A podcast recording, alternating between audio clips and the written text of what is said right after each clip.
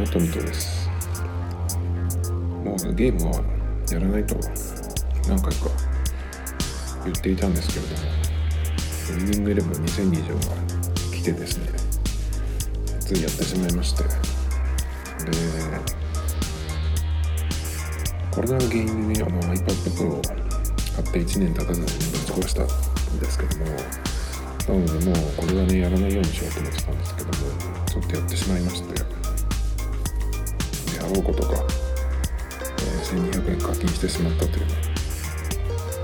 感じでまあそのぐらいだったりしてもやめれるんですけど。で2019年モデルモデルじゃないか。2019年版から比べてかなりプレイ感覚が変わりましたね。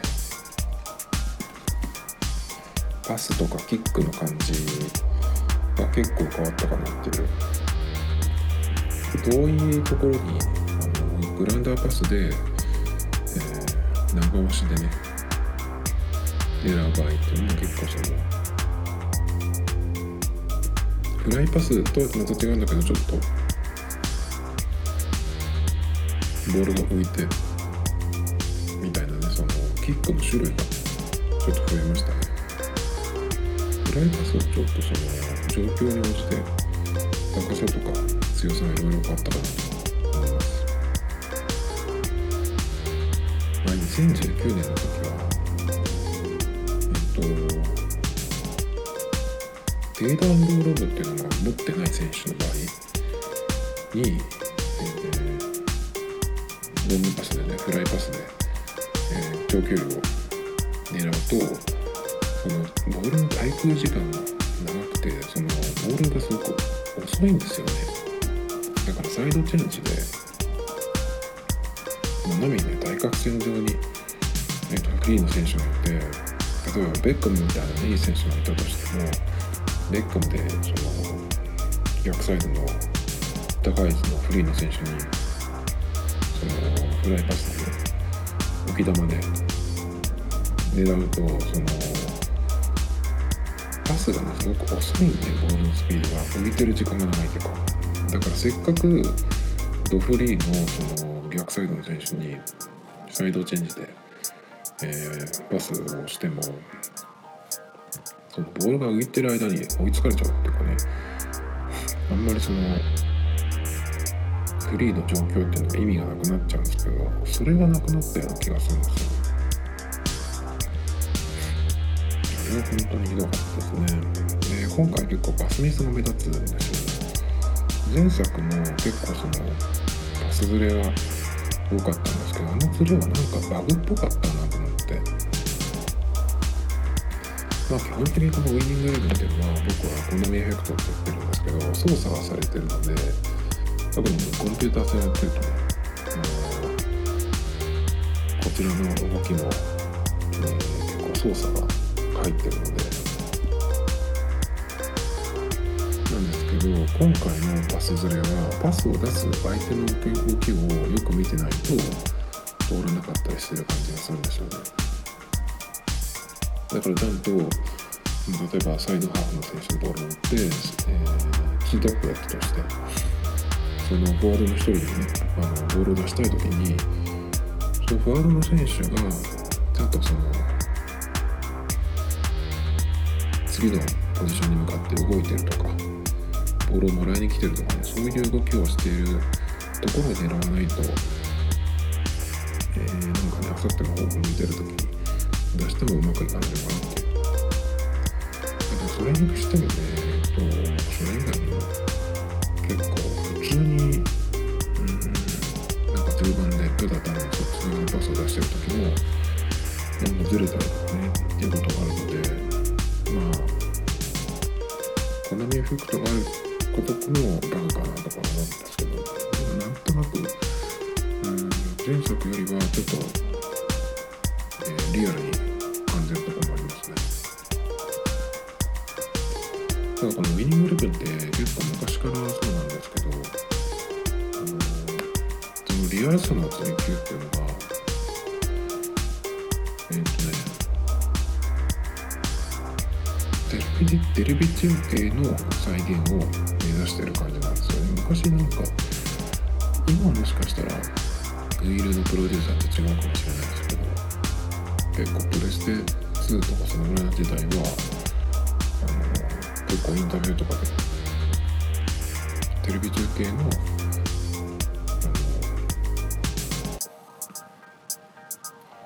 再現というかねを目指してるみたいなことを言ってたんでそういう方向で作ってるっていうのが今今も変わってないんであればえっとですねまあそのコナミエフェクトの観点も結局その試合終了間際にスコアが動くとかねそういうのをなんか演出としてやろうとしてる。だからそのコンピューターでやってる時にコンピューターが攻めてる時。ロスタイムが1分しかないのに5分ぐらいね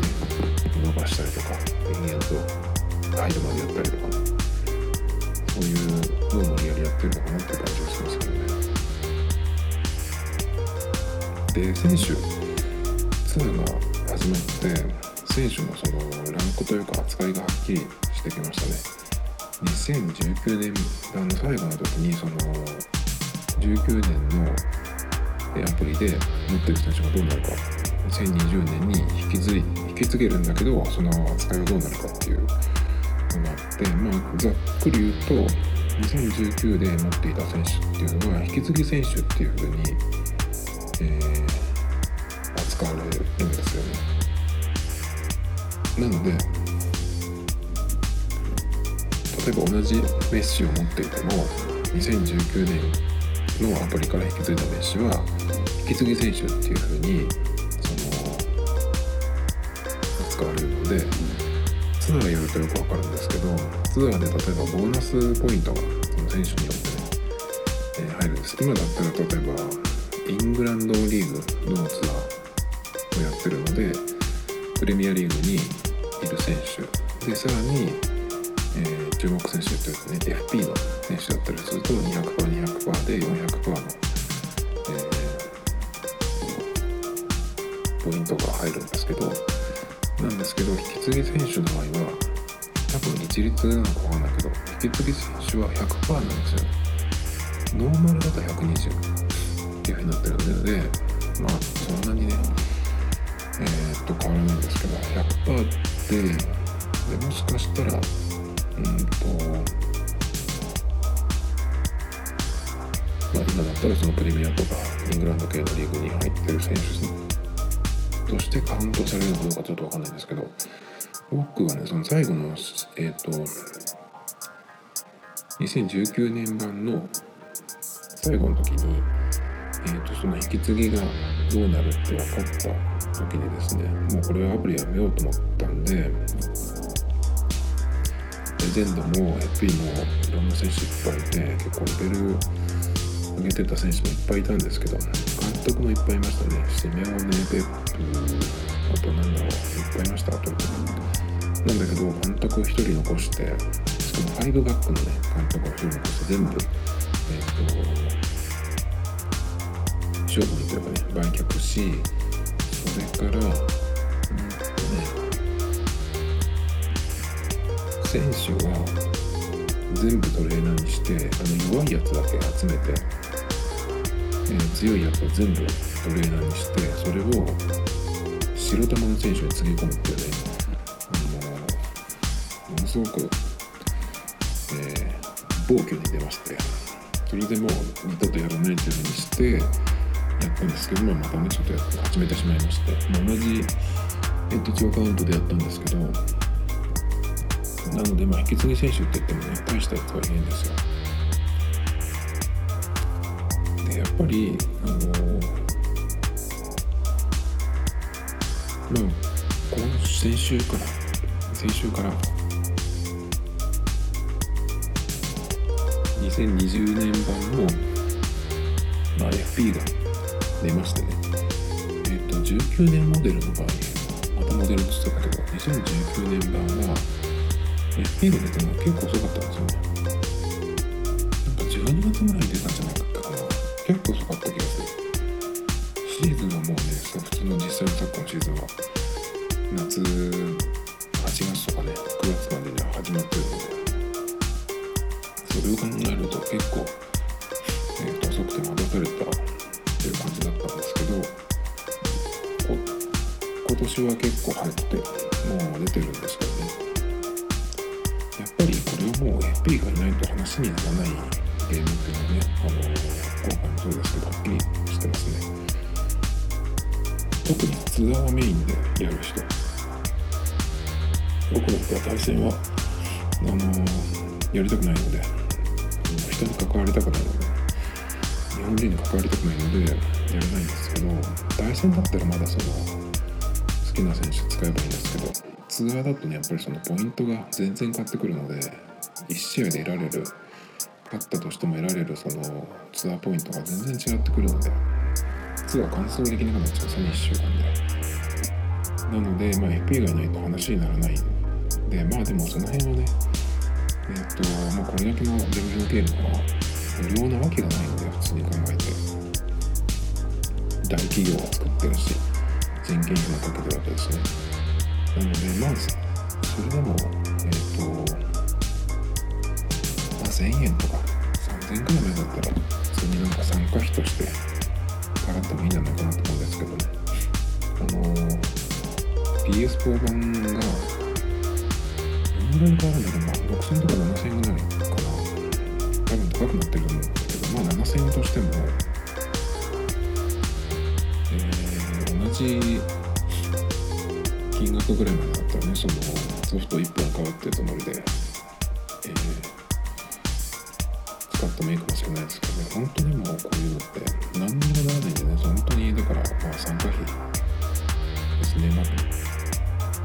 来年になれば消えるものっていうそういうものですけど。まあだけど3000円くらいでも半額以下なんでね、えーそのぐらいだったらいいかなと思いますけど。3000円でだって FP ガチャって1回 100, 円100円相当なんですよ。ゲーム内のコインで100 100コインなんだけどそれがまあえっ、と1コイン1円で買えるわけじゃないかなそのぐらいのレートになってるので3000円ってことはえっ、と FP ガチャが1回回すのに100 100円100コインでその、ま、クラブセレクションとかねそのガチャによって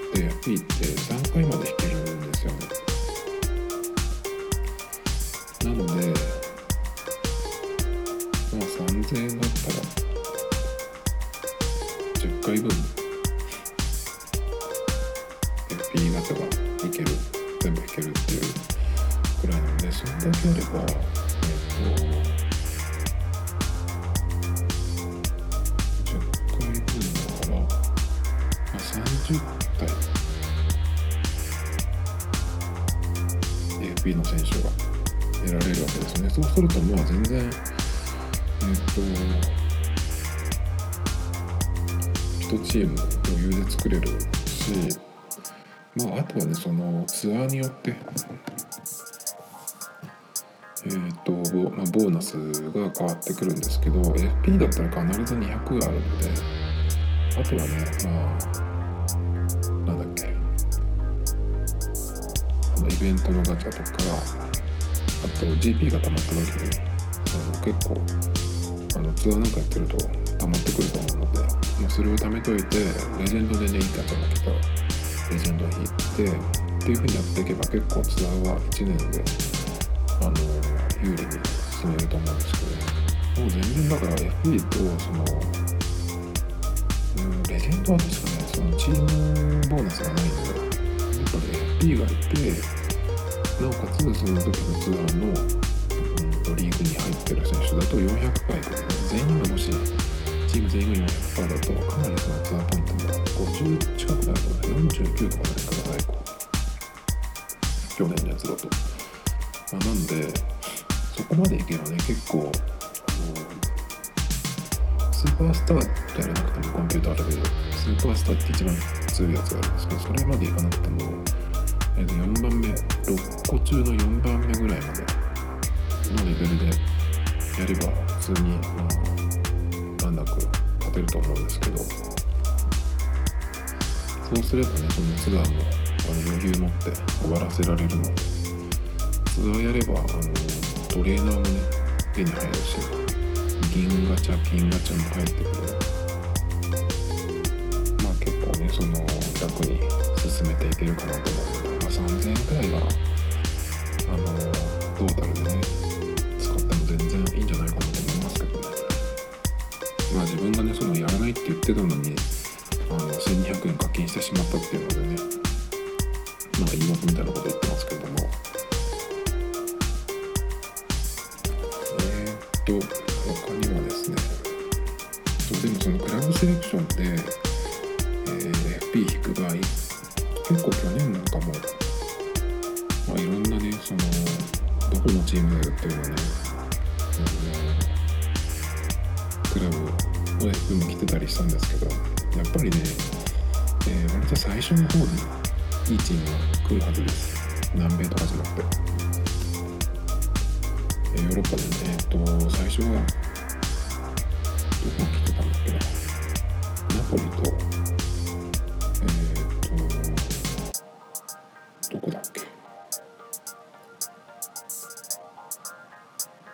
ナポリとどっかが来てたの？あれナポリとローマだ。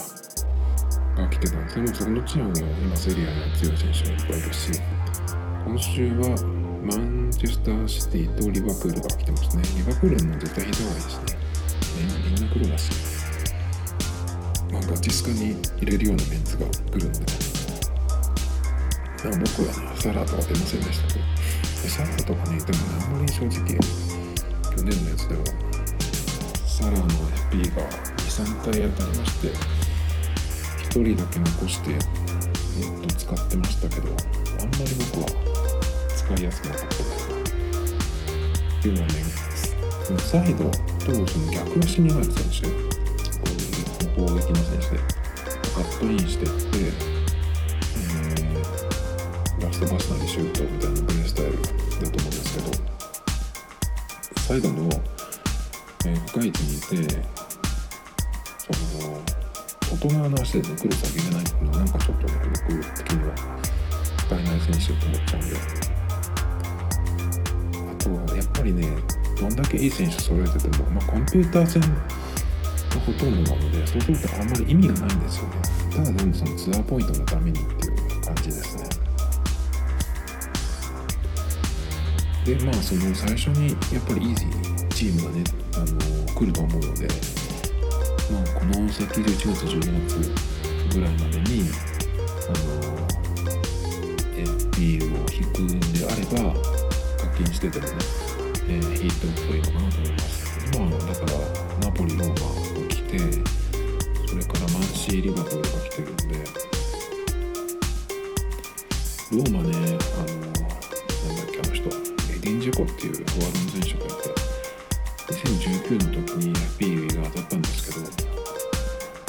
ュートがすごくてねあの、まあ、ゲームの話なんでしょうがないんですけどライジングシュートっていうスキルがあってあの伸びていくシュートがあるんですけど FP ジェコのライジングはあの普通ライジングシュートってこう地面からこう浮き上がってくるようなシュートだからライジングライジングシュートって言うんですけど FP ジェコの場合は結構遠めから打っても面スレスレを浮いた状態で伸びていくんですよ。あんまり浮き上がらないんですけどただそのクーって伸びてくるんでそれがねほんとネキッドに突き刺さるようなシュートが決まってたので、ね、また欲しいなと思ってたんですけどね。残念ながらちょっとまあ出なかったですね。今は FP はえっとなんか左サイドバックの選手が3人ぐらい出ちゃってでもそのうちの1人は2人かえっとサイドハーフもできるので今4 4人の監督でやってるので結構そのサイドの選手がコンディション悪いとその選手を上げたりとかしてもまたレフトサイドバックの選手がね FP が2体いるので。結構ね便利に使ってるんですけど。監督がですね前作のが、えー、僕ライブバックの選手が監督を使ってて最後の方はあの僕あんまりガチでやらないんですけどその5バック541で5バックダブルアンカー両サイドハーフワントップっていう監督だったんですけどあんまりその、えーと、マネジメント力が高くなかったんですが結構あのつぎ込んでいって上げていったんですけどその5バックで、ね、ディフェンシブにしてリトリートだったので、まあ、ドン引きディフェンスだったんですねドン引きディフェンスで5バックでえっ、ー、と真ん中3人がセンターバック普通そうなんですけど両サイドバックのうちもう1人もセンターバックにして4センターバックの1人だけサイドバックでダブルアンカーっていうのは本当にドン引きのディフェンスででしかもそのサイドバックだセンターバックが190センチを全部揃ってみたいに、えーと、ガチガチのディフェンスでやってたんですけどでその選手その監督が、えーと、今作ではいないっていうことでいなくなってしまったのでそういう場合っていうのは最初にねその2020に、えー、始めた時に交代でねその選手監督の代わりに好きなのを選べるんですよ。で一番上にいたルイス・アルベルト・ノーバンってねペップ・グラグアルディオラがモデルの監督を選んでそれが433で、えっと中盤のアンカーがいて前に2人確かねデフォルトだと OMF が並んでるって感じなんだけど、まあ、僕は CMF にして、ね、アンカー1人っていう感じにしてるんですけど。で、ね、あとはまあ2トップが欲しかったので今結構マネジメント高い監督がずらっと揃ってるので割と今あの監督狙い目かなと思うんですけどね。でアーセナルの監督を通りましたら4242か。真ん中2人でで両サイドハーフ。アーセナルはなんか伝統的なずっとこういう感じですね。でもアーセナルってメンゲル監督の時はもうちょっとフラットだった気がするんですけど今のそのウィールのアスナルの監督だと、え、フラットじゃなくて、えー、真ん中は下がり目で両サイドの選手もちょっと高いポジションを取ってるっていうのはこれが、えーと、ダブルンカにできるのでそのドン引きディフェンスにするにはいいかなと思って、えー、しましたあともう一人取ったのユベントスの監督かな4312でえっと2トップの下に、えー、トップ下が OMF がいて結構この形って昔っぽい感じだと思うんですけど20年ぐらい前のスタイルかなで中盤のその下に、まあ、3人割と近い距離にいて真ん中の1人だけがちょっと下がってるという感じ。だから昔のピルロがいた時の AC ミラーみたいなねあのイタリアではレジスタとかって言いますけどその一番中盤の下にいるんだけどそこでボールを集めて配球していくっていう役ですね。なんかそういうディフェンスができて球出しもできるみたいな選手はねもし出たらやりたいなと思うんですけど、ね、確かにこ今回の、えーと、FP でロドリっていう選手がいてもしそれが出たらねあの使いたかったんですけど今は全然ちょっと中盤の、えー、そこの選手は薄いのでアンカーのねガチな選手が欲しいですけど、ね、あの選手何つったっけかな。アスランの若い選手。あれが FP できたらね欲しいですけどね。アセナルは確かライセンスがあった今度から多分来ると思うんだけど。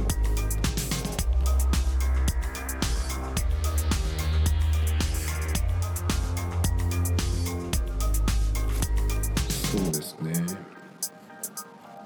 まああと、えー、これからクラブセレクション選手、え、いいクラブ来ると思うので、まあ、その週間 FP よりかはクラブセレクションで全員黒玉みたいな、え、チームを先に、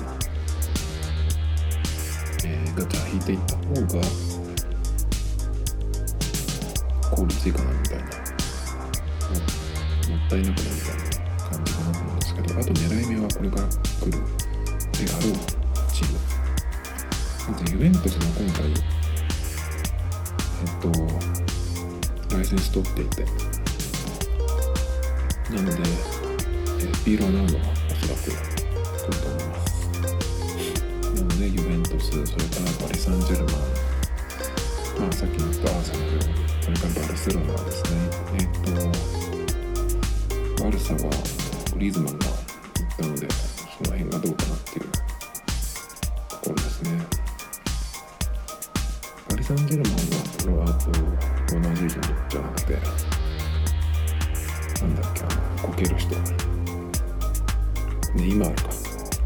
ネイマールずっとマヨネーズって呼んでるので握りやるときにもう名前がよくわかんなくなってきちゃったんですけどあとね変な名前で特にとにかく言わないですよえっ、とローター・マテウスってい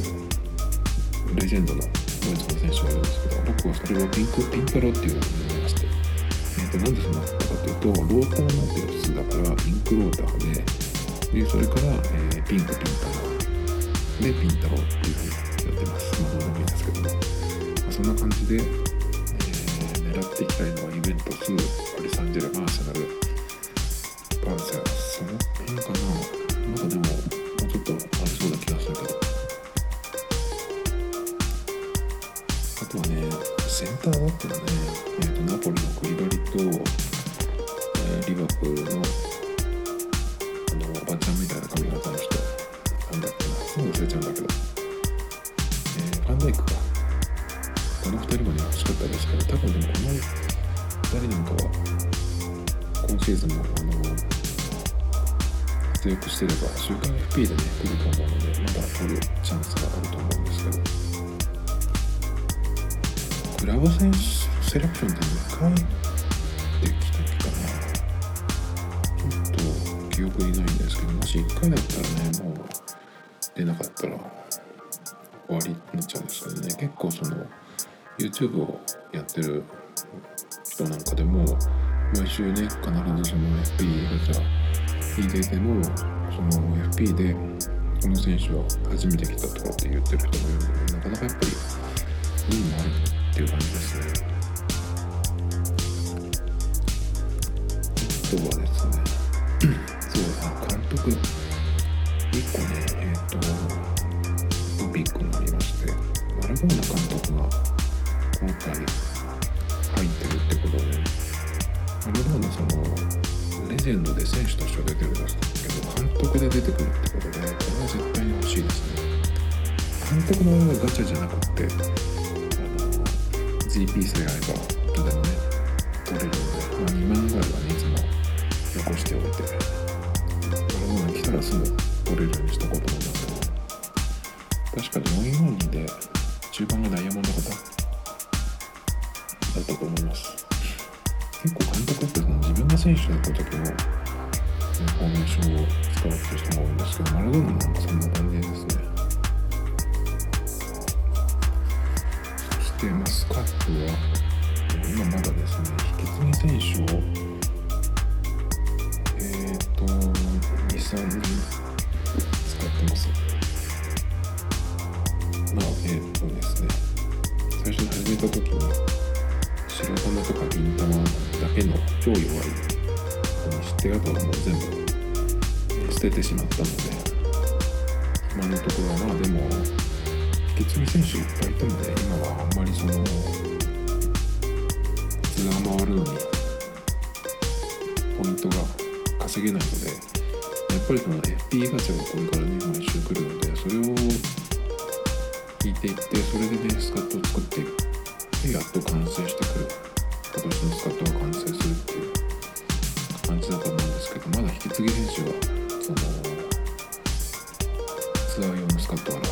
出せていないので、まだ安価の、え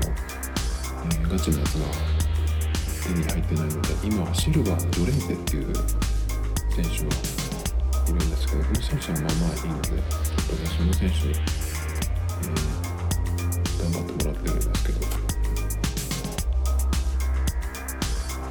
あと今のそのうちの選手はですね大物でいうとファビアン・ルイスが中盤にいますね。あとはセンターフォワードもなんかコロナ選手でいましたけど初めて見た選手で。センターバックが結構ね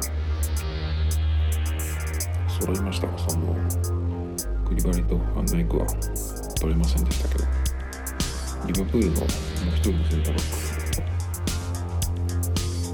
ジョエル・マティプかな？それともう一人今週のガチャでセンターバックが出たのでそれからまあ左サイドバックはいい選手が3人いるので結構ディフェンスラインが揃ってきたんですけど右サイドバックのねちょっとえーと、ルックスはねあのドレッドっぽい感じだけどいい感じの選手なんですけど、まあ、金で、えー、引き継ぎの選手なので、まあ、早いとこね、えー、センターバックの選手を右に置くか、サイドバックの本職の選手。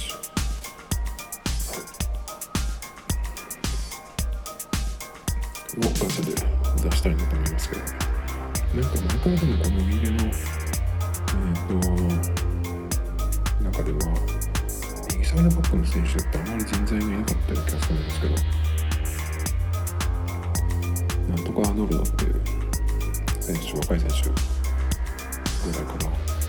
でもこの選手の攻撃型だからその守備型も欲しいんですよねそんなところかなでもまだ個人もあんまりそこまでいい選手がいないので今は190センチ台のフォワードを2人並べてトップにしてるんですけど今作結構クロスからヘディングで決まるとかね、えー、クロスが、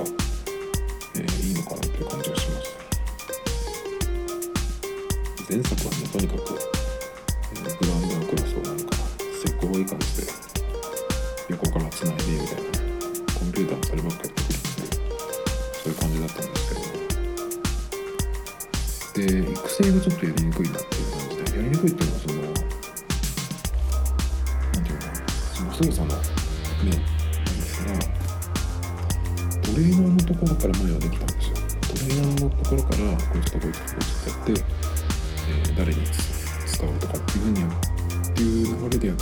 するんですけど今回はそこからトレーナーのところからはできなくて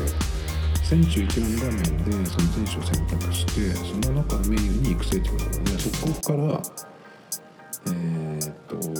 と育成をやるんですけどトレーナーのところからはですね選手、えー、じゃないや。そうそうそれと選手一覧画面からトレーナーに転身できないんですね。昔は前のやつはできたんですけど。なんかねこの辺がちょっとまあ、誤ってトレーナーにしてしまうっていうのを防ぐためなのかわからないけどねまああのなるかもしれないですけどこの辺もちょっとのヘボい改良かなと思いますあとですね決定的にダメなのがホームに戻るボタンがですね。なくなったんですよ前は上のところにあって例えばその、イベントをやってて例えば1個クリアしたから戻って1回ホームに行ってその商品というかねそのゲットしたアイテムを、えー、手に入れてで使ってその次の試合に次の試合に行こうみた。いな風にしてたんですけどそういう感じですね元に戻るにはずっと遡っていかないといけないですねそれがねすっごいねめんどくさいです。なんでホームに戻るボタンを作らないんだろうと思ってただ忘れただけなのかだったらいいんですけどなんか初めてアプリ作った素人を変えるっていうね。くらいちょっとこれは平凡ですねこの辺治ると思うんですけどね。それからやっぱりコナミエフェクトが健在でコナミエフェクトっていうのは僕は、えー、とよく言ってるんですけど要するにこれはチートです。あのコナミは絶対認めないと思いますけど特にそのチートっていうのはプレイヤーとコンピューターがやってる時に起こるやつです。ざっくり言うとそのこちらの操作の向こうの、えーコンピューターの動きを全てコントロールされてるというような